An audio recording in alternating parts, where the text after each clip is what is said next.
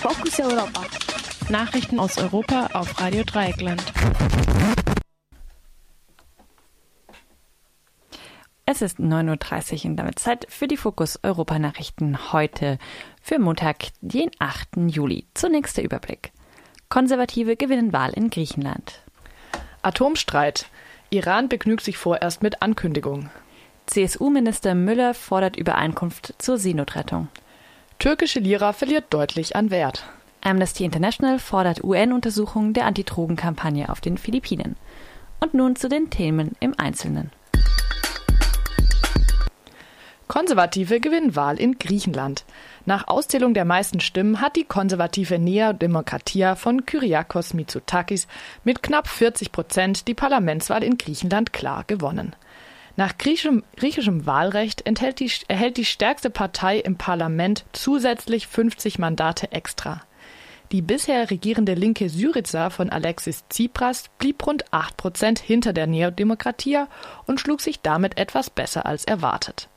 Ausschlaggebend für das Wahlergebnis war die nur langsame Erholung der griechischen Wirtschaft.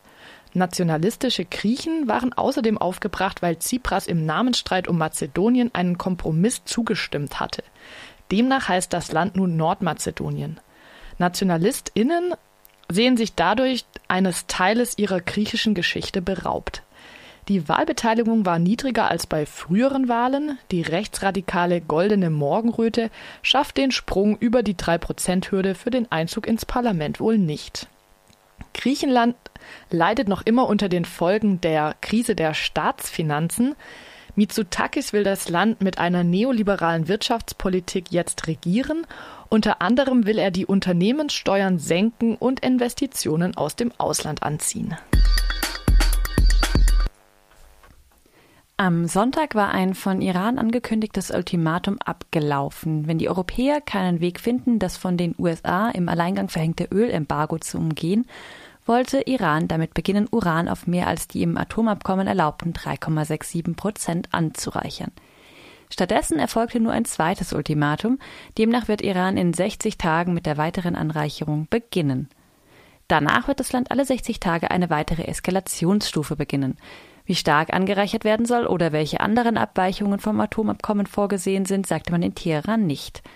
Vor einem Jahr hatte der US-Präsident Donald Trump das von seinem Vorgänger mit ausgehandelte Atomabkommen mit Iran einseitig gekündigt. Beteiligt an dem, Vor an, beteiligt an dem Vertrag sind aber auch die anderen Vetomächte des Sicherheitsrates und Deutschland, die alle am Vertrag festhalten wollen. Durch die Sanktionen der USA sind die Ölexporte Irans um mehr als zwei Drittel zurückgegangen. Iran hat im Gegenzug bereits erklärt, die festgelegte Menge von niedrig angereichertem Uran zu überschreiten. Die Ankündigung vom Sonntag bezieht sich nicht auf die Menge, sondern auf den Grad der Anreicherung.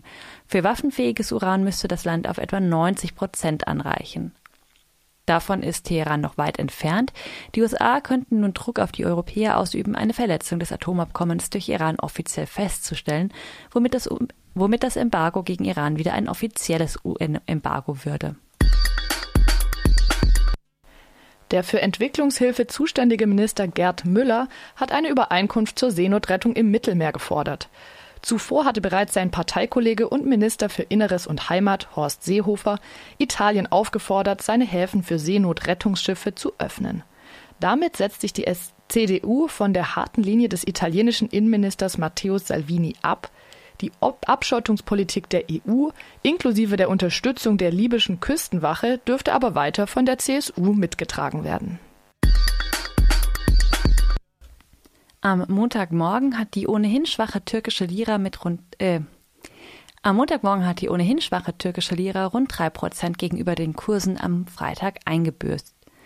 Der Kursverlust wird allgemein als Reaktion auf die Entlassung des Chefs der Zentralbank Murat Çetinkaya durch Präsident Erdogan verstanden.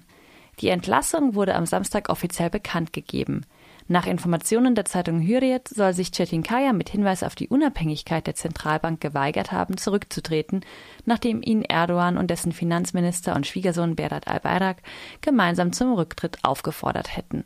Erdogan wollte, dass die Zentralbank nach einem leichten Rückgang der Inflation im Juni sofort die Zinsen senkt.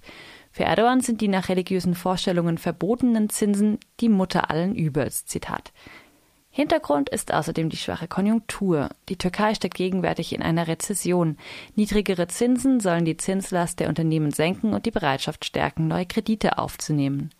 Dazu kommentiert die New York Times, dass ein großer Teil der türkischen Unternehmen ihre Einnahmen in Lira erwirtschaften würde, ihre Schulden aber in Dollar bedienen müsse. Deshalb würde die Schuldenlast durch eine schwache Lira für sie steigen.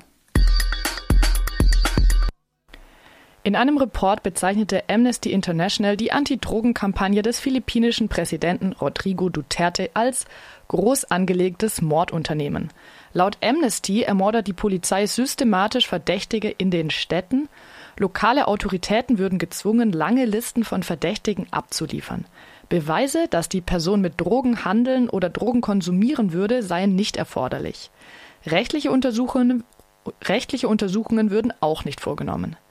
Die Polizei würde Verdächtige einfach erschießen. In einem Fall soll ein 30-jähriger Mann erschossen worden sein, während er in der Nähe seiner drei Kinder schlief. Dieses Jahr sollen insgesamt bereits 490 Verdächtige von der Polizei erschossen worden sein. Unabhängig von diesem Report von Amnesty International hat der Internationale Strafgerichtshof in Den Haag bereits eine Untersuchung gegen Duterte eingeleitet. Laut der britischen Zeitung The Guardian wird dabei untersucht, ob Dutertes Krieg gegen Drogen insgesamt ein Verbrechen gegen die Menschlichkeit darstellt. Dutertes umstrittener Kampf gegen die Drogen begann bereits 1988, als er noch Bürgermeister war. Es ist das erste Mal, dass sich der internationale Gerichtshof mit Taten in einem südostasiatischen Land beschäftigt. Fokus Europa. Nachrichten aus Europa auf Radio Dreieckland.